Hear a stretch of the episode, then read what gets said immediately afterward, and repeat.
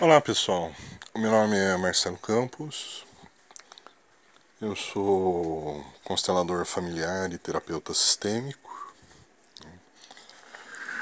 São técnicas terapêuticas baseadas na, na ideia de que nós herdamos padrões de comportamento inconscientes né, do nosso pai, de nossa mãe e de toda a nossa ancestralidade familiar e que esses padrões inconscientes eles modelam o nosso comportamento, os nossos relacionamentos afetivos, nossa vida profissional e nossa, em nossa saúde física e mental. Né?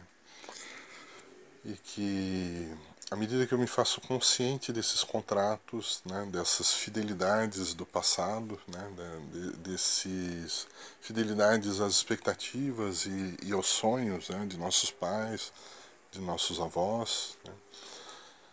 Eu posso ressignificar esses contratos e adquirir autonomia em relação a eles, né?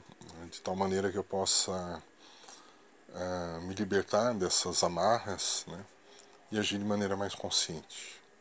É, é basicamente isso que, que se trabalha numa constelação familiar. E a partir desse ferramental né, do pensamento sistêmico e do, do olhar fenomenológico, né, que é uma postura filosófica, eu vou tecer algumas reflexões sobre a situação que nós estamos vivendo hoje. Né. Então, essa, essa live, né, essa palestra, eu intitulei de Somos Todos Um né, Reflexões Sistêmicas sobre o Covid-19. Então, quando eu estou falando em terapêutica sistêmica, né, eu estou partindo de uma suposição muito clara. Né? Não, eu estou olhando menos para o indivíduo, né, essa, essa grande figura né, da, da, da do pensamento ocidental, e eu estou concebendo cada pessoa como um, um, pequeno integrante de algo muito maior, né, que são esses sistemas coletivos. Né? E o principal deles é onde exatamente nós nascemos, que é a família. Né? Nós, nós, no momento que nós somos gestados, e principalmente quando nós nascemos, pessoal, nós estamos herdando toda uma carga né, que já no, preexiste, né, é anterior a nós. Né, uma série de verdades, de compreensões de mundo, de expectativas, de projetos, de dons e de defeitos de coisas que aconteceram antes mesmo de nós né, surgirmos aqui no palco da vida. Nós somos fiéis a essas histórias, a essas verdades, a, essas, a essa herança. Né? Então é, é, muito comum que a gente se coloque a serviço disso. Né? Eu vou tentar, por exemplo, na minha existência, atender expectativas que existiam lá no âmago, né, na alma do meu pai, da minha mãe, dos meus avós paternos e maternos. Né? Então, minhas escolhas profissionais, minhas escolhas afetivas, muitas vezes vão funcionar como reproduções né, de histórias do meu passado familiar. Ah, então, compreender essa questão dos sistemas né, tem ajudado muito a entender as, as, escolhas que o indivíduo faz. Né? Nós temos uma falsa ideia de que o indivíduo tem é, completamente autônomo em relação a tudo isso. Né? E não é verdade. Né? Então, minhas escolhas, em grande medida, atendem a essas dinâmicas. Né? E quando eu entendo isso, né, então eu posso lidar com isso de forma mais consciente. E quando a gente fala de fazer um olhar sistêmico para uma situação, é essa questão, né? é tentar entender o que está sendo repetido, né? qual que é a, a, a história a, a, qual eu estou preso por um contrato de fidelidade. E nós estávamos falando de sistemas, né? então existe o sistema familiar, existe o nosso círculo de amigos, o ambiente que nós trabalhamos, né? todos são sistemas coletivos com a qual nós temos conexões, né? dinâmicas de dar e receber, né? trocas simbólicas, compensações, né? Existe o meu lugar certo nesses sistemas, o que eu tenho para contribuir, o que eu tenho para receber. O lugar onde eu moro né? também é um sistema. E o, o, grande sistema de todos, pessoal, é o sistema formado por toda a humanidade. Né? Nós somos muito mais conectados do que nós temos consciência. Né? E acho que essa situação de crise tem, tem escancarado bem isso. E esse, esse moto né, que eu usei para a palestra, né, o Somos Todos Um, curiosamente foi escolhido pela Cruz Vermelha para uma campanha de conscientização sobre a situação que nós estamos vivendo, né, para estimular a esperança. Né. A música exatamente se chama Somos Todos Um. É uma música de uma cantora brasileira, Bruna. Hum, não vou me lembrar o sobrenome agora. Vocês podem pesquisar, né? É, Cruz Vermelha, Bruna e Covid-19. Né, vocês vão achar um videozinho da campanha recomendo assistirem. É muito bonito, né? é muito inspirador. Então, essa crise, pessoal, está nos lembrando exatamente dessa realidade, né? o quanto nós somos conectados, né? o quanto, muito mais do que viver, nós convivemos, né? nós estamos constantemente nos modelando a partir dos outros e modelando os outros. Né? É nessa troca de relacionamentos de, de valores, de, de, de, de, afetos, de experiências que nós nos construímos enquanto pessoas. Nós não existimos sozinhos. As nossas sociedades não existem sozinhas. Né? Elas estão profundamente interconectadas. Né? E o que acontece com o outro, de uma forma ou de outra, acaba nos atingindo. Nós precisamos ter essa consciência. Né? Nós não podemos é, existir à margem do restante da humanidade. Né? vai nos afetar. Nós somos um corpo só. E é, é, apenas essa consciência que pode fazer com que a gente pare de ser tão egoísta. Né? Os países, os grupos sociais, as pessoas sempre se comportam como se pudessem ser plenamente felizes num mundo né, carregado de infelicidade, né? como se isso fosse possível. O Papa Francisco, né, num, né, num, numa benção Urbi et Orbi, que ele fez recentemente, né? uma imagem assustadora para os tempos modernos, né? o Papa sozinho na, na Praça de São Pedro, né? num dia chuvoso e, e depressivo. Né? Ele fez uma declaração muito bonita né? de que é, como, como nós podíamos ter a fantasia de sermos saudáveis no mundo doente, isso não é possível. Né? É, Exatamente porque a doença dos outros em algum momento vai acabar nos atingindo também. Né? E essa crise acho que tem escancarado essa realidade, tem nos lembrado disso. Né? E eu acho que é uma das grandes possibilidades de aprendizado que nós temos hoje, né? sermos lembrados dessa verdade, porque é uma realidade. Né? Eu não estou inventando uma teoria bonita. Né? Nós somos muito interconectados e precisa, precisamos adquirir consciência disso, pessoal e precisamos nos comportar como tal, como membros de um grande corpo planetário, de uma grande família eh, humana. Ok? Então, essa é a primeira reflexão. Né? Essa crise nos lembra disso, nos tira né, desse universo de extraordinário egoísmo né, e de extraordinário narcisismo, né? nós olhando para os nossos próprios umbigos o tempo todo. Né? minhas coisas, minhas posses, minhas preocupações. Né? Existe muito pouco nós em nossa vida. Né? O nós normalmente não, é, utilizamos para é, rotular e julgar. Né? Os outros, nós e os outros, né? para criar essas. Né? Somos todos nós, não tem outros aqui. Né? Apenas nós. Né? Nós e nossas diferenças, nós e nossas dificuldades.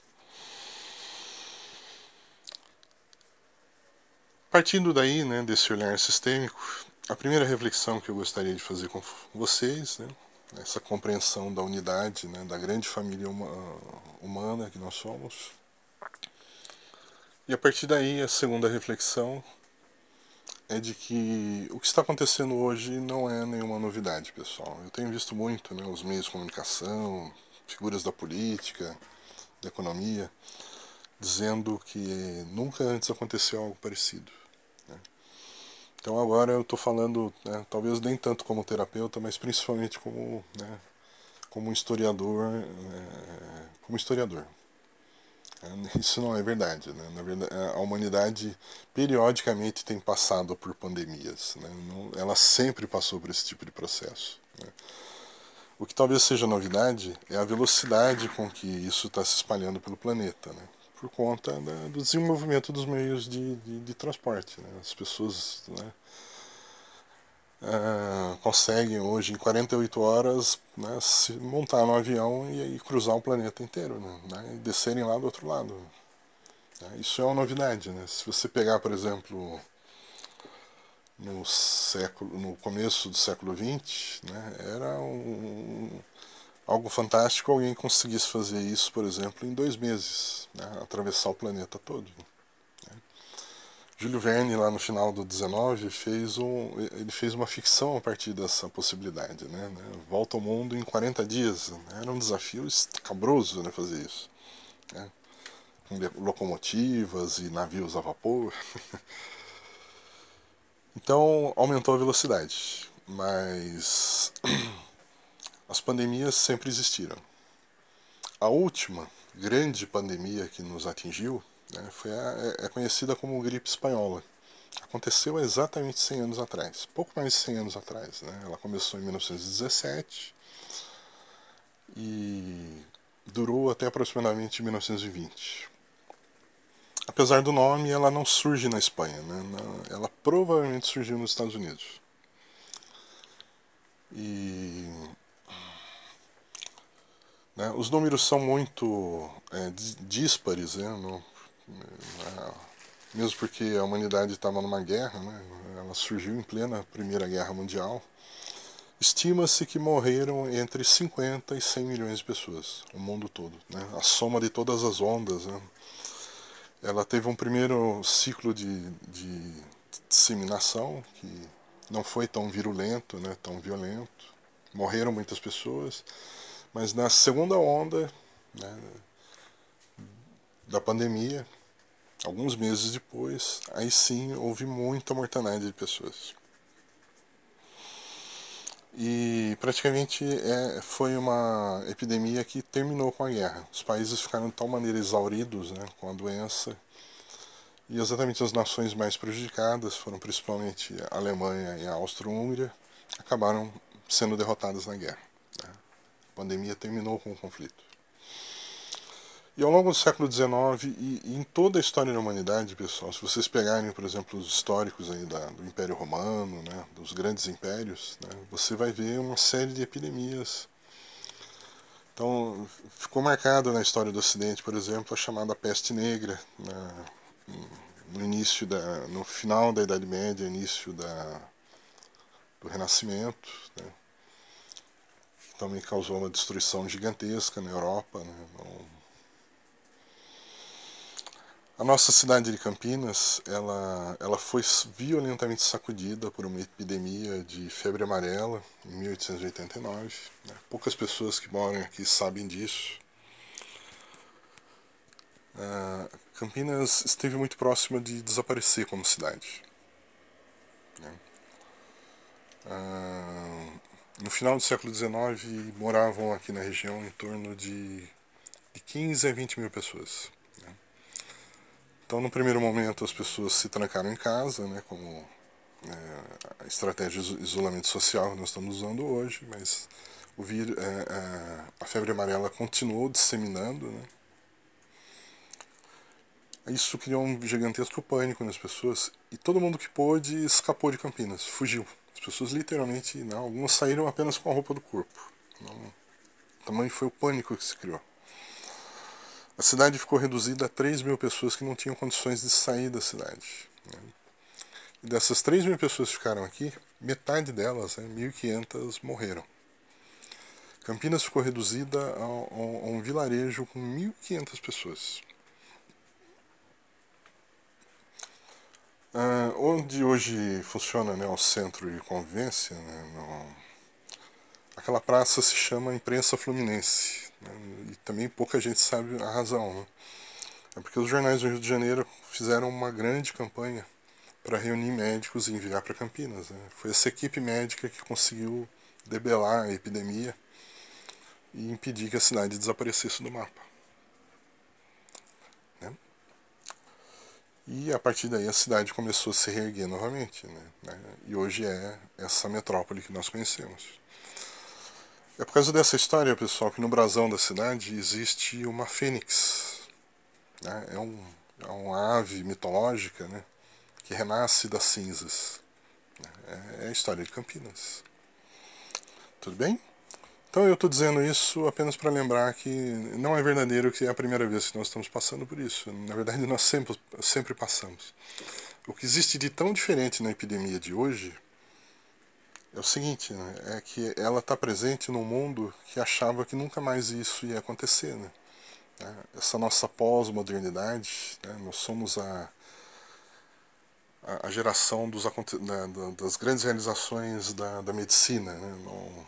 Então nós acreditamos sinceramente que superamos uma série de coisas que eram flagelos da, da humanidade. Né? Nós temos hoje vacinas, nós temos é, é, antibióticos, nós temos uma medicina moderníssima, né? nós temos cidades cheias de soluções, é, é encanamento de água, né? recursos diversos, né? eletricidade em todas as casas. Né? Nós não vamos ter mais epidemias. Nós realmente achávamos que tínhamos superado isso. Então acho que uma das primeiras grandes lições que nós estamos tendo é que nós, né, nós somos muito menores do que julgamos. Né? Né, nós ainda temos, e vejam, nós, apesar de toda essa, essa modernidade da medicina, né, basicamente nós estamos usando as mesmas armas da, que o pessoal utilizou para combater a gripe espanhola. Né? Máscaras e isolamento social. Né? Não havia outra coisa. E agora também não. Essa medicina tão moderna não consegue desenvolver a tempo vacinas né, ou, ou, soluções que nos poupem desse sofrimento. Ok? Tudo bem até aqui? e a segunda questão, pessoal, né, é que nós não podemos controlar o que está acontecendo. Né? Não... Então, voltando nessa questão da história da humanidade, então a cada 40 é, ou 50 anos ocorriam grandes epidemias em determinadas regiões do planeta, né, que acabavam né, a, a, atravessando o planeta todo né, numa velocidade muito menor do que a que nós estamos vivendo hoje, né, atingindo com mais intensidade uma ou outra região. Essas epidemias sempre funcionaram como grandes acertos sistêmicos né, de tensões que se acumulavam durante algum período. Né. Sociedades que iam acumulando tensões sociais, políticas, econômicas, raciais, religiosas, culturais. E que esses momentos de epidemias é como se zerassem a conta. Né? Eram os momentos que obrigavam todas as pessoas a se unirem. Né? As epidemias, historicamente, eram os momentos em que as guerras cessavam, as disputas cessavam e todo mundo se unia para conseguir minimamente garantir a vida. Ou então, eram aqueles momentos em que as diferenças é, ficavam escancaradas, né? as pessoas queriam, é, começavam a se matar umas outras para tentar fugir da epidemia, né? e a desgraça, então, da mesma maneira, abraçava todo mundo. Então, eram os momentos de acerto. É, e Campinas é um bom exemplo disso. Né? Não, não, é, uma série de pessoas fugiu, né? as que ficaram foram sacrificadas. Foi necessário que viesse gente de fora né, para socorrer as pessoas e, e, e, permitir que a vida retornasse ao normal. Então nós parecíamos já uma, uma sociedade tão moderna né, que não precisava mais desse tipo de solução. Né? Então nós estamos aprendendo que não, nós ainda estamos presos a esses ciclos da humanidade todas essas grandes tensões né, e, e, conflitos se acumularam ao longo de um século, né, de alguma maneira estão sendo niveladas ou acertadas, ou, né, de novo, numa grande epidemia. É, e talvez agora né, nós estejamos conhecendo, na realidade, uma nova fase da humanidade, né, em que isso talvez comece a se tornar cada vez mais comum. O aparecimento repentino de, de vírus é, ou de bactérias ou outros agentes microscópicos né, que rapidamente vão abraçar toda essa humanidade pós-moderna, né, com esses meios tão rápidos de intercomunicação. E percebe? Então, se é um grande agente de acerto de contas, né, nós somos tão pequenos diante dessas coisas. Né? Então, a primeira coisa que nós precisamos renunciar é querer entender o que está acontecendo. Né? Eu vejo muita pessoa, né, muitas leituras, muitas interpretações. Né, não... Então é um processo muito grande, muito multifacetado. Tem aspectos bons, né? Ele, né? Então esses processos que envolvem dor, pessoal, sempre são questões para nos obrigar a algo que nós não olhamos. Né? Sempre envolve isso, né? A concepção sistêmica, né? a doença né, individual ou coletiva, né, o processo doloroso né, tem a ver com isso. Obrigar a olhar, que não era visto antes. Essa é a primeira certeza que nós podemos ter. Né. Então, existem autoridades há, várias décadas alertando sobre problemas aí de, de saúde pública né, envolvendo esses deslocamentos cada vez mais rápidos né, e mais comuns entre os povos, e nós temos ignorado tudo isso. Né. Então agora criou uma situação em que a gente não pode mais deixar de olhar. Essa é a primeira função sistêmica. E a partir daí, né, como que eu lido com isso? Né? Se eu... Então tem pessoas que querem ter certeza que não vai acontecer nada com elas, né? É a paranoia, o medo né? e a necessidade de controle. Né? Quero ter certeza que nada vai acontecer comigo, nada vai acontecer com os meus entes queridos. Né? Então, essa certeza é impossível, isso está acima das minhas possibilidades. Né? Quanto mais eu perseguir isso, na verdade, menos eu vou ter isso. E quanto mais facilmente eu me der conta de que eu sou insignificante diante dessa história, que eu não tenho capacidade nenhuma de controlar isso, né? mais fácil vai ser lidar com isso. Eu não estou dizendo, pessoal, que não é para nós tomarmos cuidados. Né? É para nós termos os cuidados que estão ao nosso alcance. Né? De a gente realmente se esforçar a preservar a vida e humildemente aceitar o nosso destino. Né? Ok? E vejam que coisa curiosa que é esse vírus que está se disseminando. Né? Ele, ele atinge um grande número de pessoas e não acontece absolutamente nada com essas pessoas. Né? Ele é absolutamente assintomático. Para algumas pessoas ele é de tal maneira inócuo né, que as pessoas não criam nem anticorpos. Né? É, é, ele é homeostático, né? ele entra em harmonia com aquele organismo e nada acontece. Né? Neutro, inodoro. Não, não. É, uma série de pessoas ele entra, né? o organismo detecta ele, né? É, cria um anticorpo e ele é rapidamente eliminado. Né? A pessoa tem poucos sintomas ou poucos, né? pouco desconforto. Então está mais ou menos assim, né, estatisticamente. De cada 100 pessoas que entram em contato com o vírus, 80 pessoas não sentem absolutamente nada, nem sabem, nem percebem que tiveram esse contato. Mais ou menos 15 pessoas vão ter contato com ele e vão ter reações é, imunológicas, né? vão desenvolver um estado gripal, vão ter tosse, vão ter coriza, vão ter mais ou menos desconforto, criar anticorpos e o corpo vai eliminar o vírus. Aproximadamente 5 pessoas de cada grupo de 100 vão ficar muito doentes, vão ter respostas, ou né, o organismo não vai conseguir eliminar o, vírus, né, produzir o anticorpo, ou esse processo vai ser extremamente doloroso e, e, e destruidor. Né. E dessas cinco pessoas, aproximadamente metade delas, né, né em, duas e meio, mais ou menos, estão morrendo. É, elas não resistem ao processo. E nós não sabemos ainda as causas médicas, né? que tipo de substância, qual é o cenário do, do orgânico que faz a pessoa morrer. Né? Existe já, né? é claro que a grande maioria das pessoas tem basicamente a imunidade fraca. Né?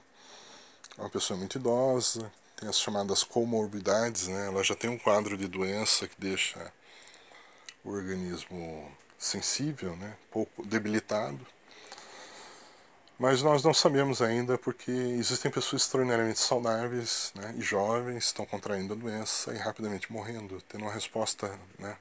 um processo de, de autodestruição tão grande e tão rápido que não há o que se fazer. Né? Inclusive está acontecendo em algumas crianças também. Então, o que, que determina isso, pessoal? Né? Como eu falei, nós não sabemos ainda as causas médicas. Né? Vão descobrir um dia né, a composição orgânica né, que é, potencializa isso. Agora, do ponto de vista sistêmico, nós entendemos assim, né, as pessoas que é, ficam muito doentes são aquelas pessoas que inconscientemente têm um padrão né, herdado do campo familiar que deve ser espiado através de um processo de dor. Né? E algumas têm isso de maneira tão forte né, que elas, né, elas precisam, na realidade, morrer né, nesse processo. Né? Existe um pedido, uma encomenda inconsciente de algum, alguma doença, alguma situação que vai fazer com que elas sofram e morram como se fosse um processo de autossabotagem e de condenação à morte. A própria pessoa se condena à morte. Né? É, nas constelações a gente vê muito isso. Né? A pessoa fica olhando para alguém que está no chão, né? representando alguém que já morreu, como se dissesse assim: né? eu gostaria de trocar de lugar com você. Se fosse possível, eu morreria para que você tivesse vida. Né? Ou né, em que a pessoa olha e diz: Eu acompanho o seu destino, eu morro por você. Né? É, é, muito comum esse tipo de fidelidade né, no campo familiar, né, inconsciente. Isso é inconsciente, pessoal. Não estou dizendo que as pessoas estão escolhendo morrerem, não, não é isso. É uma dinâmica inconsciente, tá bom? E né, é, então esse olhar sistêmico, né, não, né, é, as pessoas que estão sendo vítimas do vírus, estão a serviço de dinâmicas desse tipo, né? precisam ser espiadas com sofrimento e morte. Eu vou dar um exemplo é, em menor escala do que eu estou dizendo para vocês, essa questão de culpa inconsciente. Né? Nós estamos observando esse processo em pessoas que estão atendendo essas pessoas, né? em profissionais da saúde que estão nos hospitais, nas linhas de frente né? da, dos lugares onde a epidemia está muito forte, né, como é o caso da Itália, da Espanha, e que também estão contraindo a doença e morrendo. Né. Então, é, alguns profissionais estão sofrendo tanto né, diante da, da morte das pessoas, se sentem tão culpados. Né, é uma dinâmica inconsciente de eu não sou melhor do que vocês, né, eu não mereço sobreviver a, a, ao que está acontecendo com vocês. Eu por vocês. Então essas pessoas inconscientemente escolhem morrer da mesma maneira que seus pacientes morrem. É como se fosse uma culpa inconsciente. Né? Eu não consegui te salvar, eu não mereço mais viver. É um pouco isso. Né? Percebe? A nossa medicina se tornou muito convencida da sua capacidade. Né? Médicos acham realmente que podem brincar com a morte, né? que superaram isso. Alguns estão de tal maneira chocados com o que está acontecendo, né? estão de tal maneira horrorizados com a sua incapacidade de lidar, e sentindo tamanha culpa inconsciente, estão se condenando a morrer também. Então eles contraem a doença e morrem. Alguns não ficam doentes, né? mas a culpa, essa mesma culpa continua tão grande que elas têm se suicidado, elas não conseguem lidar. Né? Nós estamos vendo situações em que médicos estão sendo obrigados a escolher quem vai viver, quem vai morrer. Né? Então, existe um único respirador, né? existem duas, dois ou três pacientes muito doentes, né? necessitando desesperadamente do aparelho ele escolhe, né? Existem inclusive protocolos para você escolher, né? O mais jovem, o mais saudável vai, vai ter preferência, né? É o que tem mais chances de sobreviver. Quando eu indico um para ir para o aparelho e recuso um ou dois, né, eu acabei de condenar eles a morrerem. Né? Muita gente não consegue lidar com isso, sente tamanha culpa que acaba se decidindo morrer também. Né? Entendem? Né? Isso que eu estou chamando de mecanismo inconsciente de, de, de morrer né? para fazer sentido. Né? Não, né? É ao mesmo tempo autossabotagem, né? eu me puno por algo, mas isso confere sentido ao meu destino. E esse é um ponto que nós trabalhamos sempre em constelação, pessoal, que é a questão de honrar as razões inconscientes que fazem uma pessoa fazer essa escolha inconsciente pela morte. É, por mais que nos horrorize né, e nos cause dor, né, é uma escolha que faz sentido. essa pessoa que decidiu que precisaria morrer também, né, ela está dizendo: eu não consigo sobreviver com essa culpa. Né? Entre viver com essa culpa né, e morrer junto com essas pessoas, para mim é mais fácil, é mais cômodo, faz mais sentido, é mais justo que eu morra com elas. Né? E está tudo bem, né? né? fiz a, a, escolha mais, é, mais justa para mim. Né? Então, eu ficar olhando com revolta para isso não, não traz essa pessoa de volta. Na verdade, talvez vai me fazer acompanhar um pouco dessa história também. Né? É, percebe? Quanto mais eu voltado sou com as coisas, mais preso eu fico nessas histórias. Agora, se eu for capaz de honrar né, a enorme coragem e a enorme abnegação que existe na história das pessoas, né, eu vejo a sua dor, eu respeito e honro as suas escolhas, eu respeito e honro o seu destino eu vejo a sua coragem, eu vejo a sua abnegação. Isso sistemicamente pacifica essas situações. Né? É um movimento de olhar e aceitar. Foi assim. Aconteceu dessa forma. Ok? Então eu estou sugerindo agora, pessoal, né, está acontecendo nesses momentos o que eu estou falando aqui com vocês. Né, existem milhares de pessoas tombando no mundo todo. Né, existem centenas de pessoas morrendo todo dia no nosso país. E a morte dessas pessoas tem um sentido sistêmico, está né? Cumprindo, está fazendo sentido para histórias, para destinos e devem ser honradas. Eu estou dizendo, não é saudável que a gente se revolte com esses acontecimentos e que eu não consiga aceitá-los. Né? Isso, na verdade, talvez me faça querer morrer também. Né? Eu preciso entender, a, a, trabalhar a aceitação do, da extrema verdade que existe nessas mortes né? e honrar essas histórias né? com profundo respeito.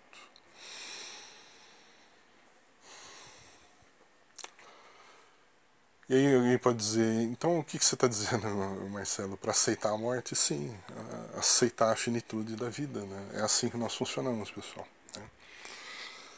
Eu acho que essa questão do vírus está escancarando a nossa finitude, né? mas nós podemos morrer de qualquer coisa. Né? né? Nós dizemos para as pessoas até amanhã, né? e talvez seja uma das coisas mais idiotas que a gente faça. Né? Nenhum de nós tem o um amanhã para oferecer e para dar como garantia. Né?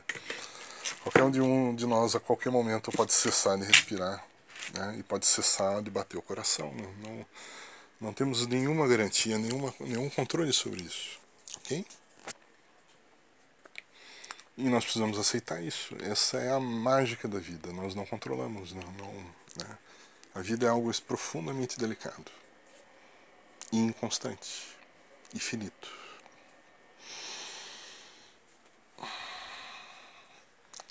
Né? Ela pode ser né, infinita né, nas possibilidades, né?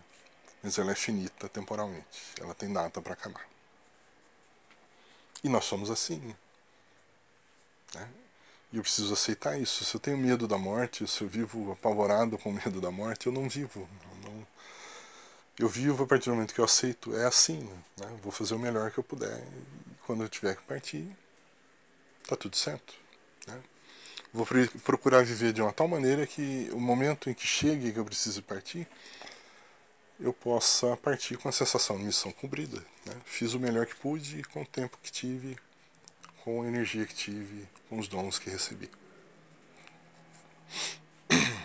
ok? Então, vejam como funciona isso. Né? Então, nós sabemos os cuidados que nós devemos tomar. Né? E, né, existe muita gente apavorada, né, de neurótico para que as pessoas cumpram. E o Brasil, de maneira geral, tem né, começou relativamente cedo né, a adotar as estratégias de isolamento social né, e os cuidados higiênicos que nos protegem de uma virose. Que é, é o que é, é uma virose, né, a disseminação de um vírus. E vejam vocês a resposta sistêmica. Né, existe uma pressão, né, porque né, existem pessoas que precisam morrer de alguma forma. Então, né, quanto mais rigorosamente você adota medidas para proteger a vida das pessoas, isso acaba criando um movimento contrário de pessoas que se rebelam contra isso, falam, não, mas não está acontecendo nada, né? não existe nada, né? e vamos voltar para a rua que está tudo bem, né? vamos pegar logo essa gripinha e, e, e tudo se resolve. Né? Né? Aí as pessoas saem da segurança do isolamento social, começam a circular, a trabalhar, a entrar em contato, tá? ou seja, permitindo que o vírus rapidamente comece a circular. Isso entope os hospitais, e aqui também nós vamos ter o cenário então de pessoas que vão ter que, né, de médicos tendo que optar quem vai para o respirador, quem vai para a UTI, quem vai receber a única dose de remédio disponível. Né? Vamos forçar a criação de, cenários em que vai em que pessoas vão morrer. Né? Percebe? Parece que quando mais eu me rebelo, né, eu quero é, salvar as pessoas, mais eu acabo criando é, é, dinâmicas incontroláveis, né, movimentos de resistência que fogem completamente do meu controle e, e produzem exatamente o contrário, mais morte. Então eu tenho que renunciar a salvar as pessoas, né? Eu tenho que ter consciência que eu não posso salvar nem a mim mesmo, né? Então eu faço o melhor que eu posso fazer, como fizer sentido para mim. Né? Alguns vão fazer estritamente as regras de afastamento, outros vão seguir as regras da maneira que fizer sentido para elas. Né? E por mais que eu ache louco o que algumas pessoas fazem, eu preciso respeitar é, o direito das pessoas de disporem de suas vidas da maneira como decidirem. Né? E elas serão responsáveis pelo eventual dano que elas causem a outras pessoas, né? porque se expondo, elas acabam expondo outras pessoas. Né? Responderão sistemicamente por isso. Né? E é tudo que eu posso fazer. Né? Eu posso orientar, eu posso advertir, posso me cuidar. Fazer o melhor que estiver ao meu alcance, para que eu não sinta culpa. Não posso ter certeza do que vai acontecer, pessoal. Né? Eu posso seguir tão estritamente tudo isso e acabar morrendo também. Né? Alguém pode ser tão extraordinariamente paranoico e exatamente porque está tão paranoico, troca de máscaras o tempo todo, fica completamente isolado e exatamente por isso pode ser que cometa um erro que vai fazer entrar em contato com o vírus. Né? Existem pessoas tão apavoradas com suas máscaras, estão manuseando de maneira errada, né? podem se autocontaminar. Então, né, em relação a isso, o que eu recomendo né, é a gente exercitar a aceitação. Me libertar do medo dessas coisas. Né, respeitar que eu não posso controlar isso. Isso me traz tranquilidade. Né, faço o melhor que eu puder e o restante entrego nas mãos de algo maior. Né. Respeito o destino que me cabe. E é essa tranquilidade, muitas vezes, que vai permitir que eu mantenha a minha imunidade num estado de força, né, forte o suficiente para lidar com o eventual contato. Né. Ao passo que a pessoa cada vez mais paranoica, talvez né, se alimente mal, durma mal, né, fique muito mal. E talvez fique doente exatamente por conta dessa, dessa fragilidade. Tá bom? Então, preciso olhar amorosamente para as pessoas que me cercam, né? Valorizar cada contato que nós temos juntos. Né? Deveríamos olhar como uma benção isso de nós estarmos né, é, tendo mais tempo de convivência com a família, né? com os filhos, com os pais, com nossa esposa, nosso esposo, né? estarmos mais próximos. Né? É uma tremenda oportunidade de, de interagirmos bastante. Né? E, né, e também pode ser a oportunidade da despedida. Né? Para algumas pessoas vai sendo. Né? E não há nada que a gente possa fazer em relação a isso. Ok? Então, esse é o segundo ponto. Né? Exercitar a aceitação em relação ao que acontece.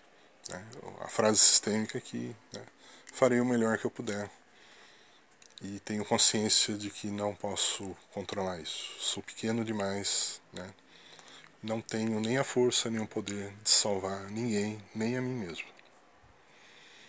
Né? Né? Decido e escolho aceitar o meu destino, tal como me quero.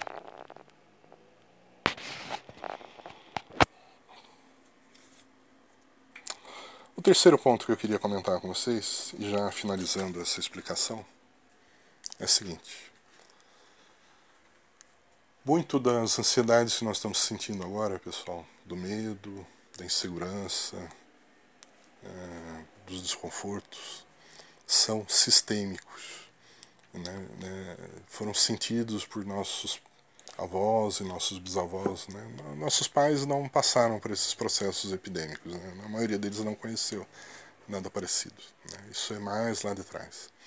Avós, bisavós, trisavós que passaram né, e viram situações de. Eu me lembro de histórias da minha família, né? O, de pessoal que veio, né? Sou descendente de italianos, né? Vieram da Itália no começo do século XX.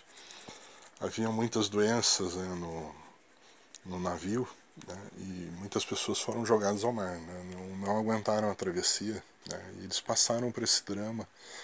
Imagine né, você preso num navio, né, terceira classe, todo mundo amontoado, o risco né, e o medo de contrair doenças desse tipo e de não poder então, gente que viajou com filhos, por exemplo, os filhos chegaram órfãos ao Brasil.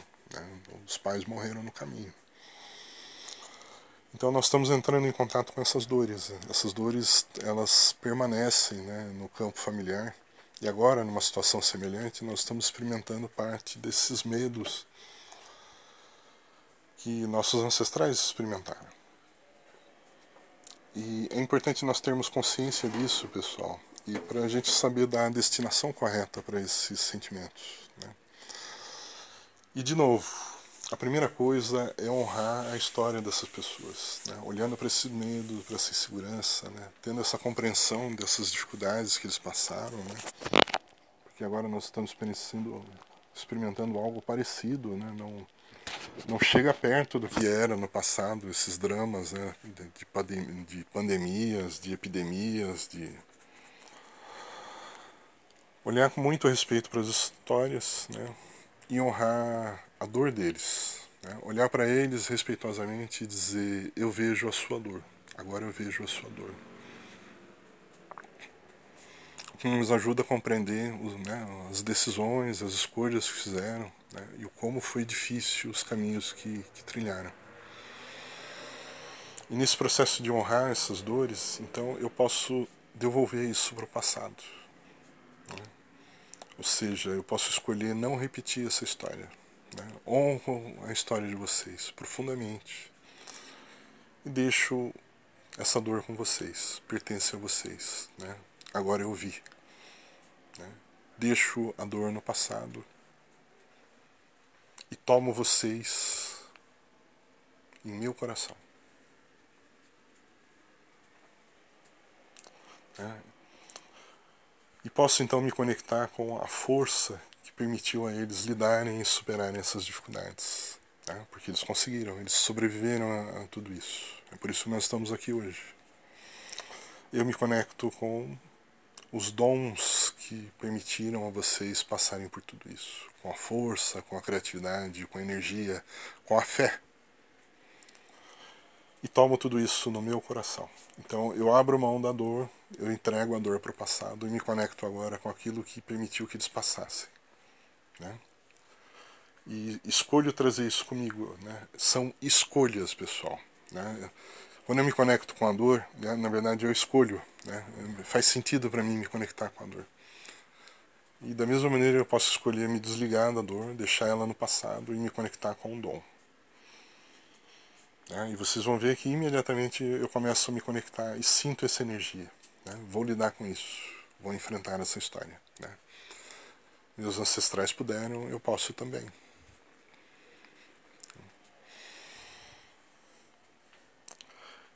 Ok? E deixar tudo isso no passado e ficar apenas com a minha dor. Né? É, eu não estou dizendo com isso, né? essa história de me ancorar nos, nos dons, né, nas energias, me ajuda a passar pela situação. Mas eu vou ter os meus medos, as minhas inseguranças. Né? E esses são legítimos. Né? É o meu processo de aprendizado. Né? Eu vou crescer com tudo isso também. Vou aprender com esses sofrimentos. Né? Eu vou aprender a lidar com eles, né? lidar com a minha insegurança, lidar com o meu medo, lidar com as minhas paranoias. Né? Aprender a me conectar com as pessoas, a apoiar as pessoas, a pedir ajuda. Né? E, e oferecer ajuda e apoiar as pessoas. Né? Isso vai me fazer crescer enquanto pessoa, enquanto ser humano, enquanto indivíduo. Honrando essas histórias e renunciando a repeti-las. Né? E muitas vezes né, a decisão de morrer pode ser a, a grande repetição. Né? Eu acompanho vocês. Né? Muitos dos que estão morrendo hoje né, estão fazendo essa escolha inconsciente. Né? E tudo bem, se, se fizer sentido para eles, nós vamos respeitar, mas essas pessoas podem decidir fazer diferente, né? tomar os descendentes que faleceram né, no coração e falar: vocês, agora nós fazemos diferente, vocês vivem comigo né? e deixamos a morte no passado. Ok? Então é um pouquinho do, do olhar sistêmico para essa situação toda que nós estamos vivendo, pessoal. Não, né, nós estamos, eu acredito que nos aguardam momentos muito difíceis. Né? Acho que os números mais dramáticos ainda não chegaram, o momento dra mais dramático ainda não chegou. Nós precisamos nos carregar de energia para lidar com esses momentos. Nós precisamos estar à altura dos acontecimentos. Né? Precisamos nos apoiar muito nos unirmos muito, nos conectarmos, né? nos conectarmos com esses dons do passado, nos conectarmos com os nossos dons, né? nos escorarmos na nossa fé, na nossa consciência, para lidar com essa situação toda de transformação. Né? As transformações né, em escala global são sempre dolorosas, sempre causam muita dor. Né? Elas são importantes, elas né, desencadeiam as revoluções, mas elas são muito dolorosas também. Comentei com vocês que a, a gripe de, espanhola, né, a chamada gripe espanhola, acabou com uma guerra. Agora, né, a perspectiva sistêmica sugere uma situação exatamente oposta. Né? Parece que essa pandemia é que vai acerrar os, os, os as nações né, e iniciar talvez um um conflito mais generalizado. Né? Então nós precisamos exercitar muito a consciência para conseguir superar esses momentos né? e, e, talvez ajudar a criar um movimento de tomada de consciência que, que nos permita passar por tudo isso sem produzir toda essa dor. Né? Essas guerras que podem estar se, se desenhando né, após a desestrutura econômica e política que a epidemia pode causar? É uma dor que vai ser. Né, que somente vai ser experimentada se não houver consciência suficiente para nós aprendermos, extrairmos as lições. Então, se cada um de nós se, né, se esforçar para amplificar a consciência, né, estimular o autoconhecimento nesse processo, nós podemos estar contribuindo com né, uma gotícula de luz que talvez ajude a cancelar a necessidade de mais dor. Ou pelo menos que nos ampare e nos torne mais capazes de lidar com essa dor se ela for inevitável. Né? Porque isso também não cabe a nós decidir. Né? Apenas humildemente nos colocamos a, a, na mão de algo maior e tentamos seguir da melhor maneira possível o nosso destino. É isso. É um pouquinho da reflexão, né? bastante humildemente, né? No, né, sem pretensão nenhuma de dominar o que está acontecendo ou compreender o que está acontecendo, que eu gostaria de deixar aqui com vocês.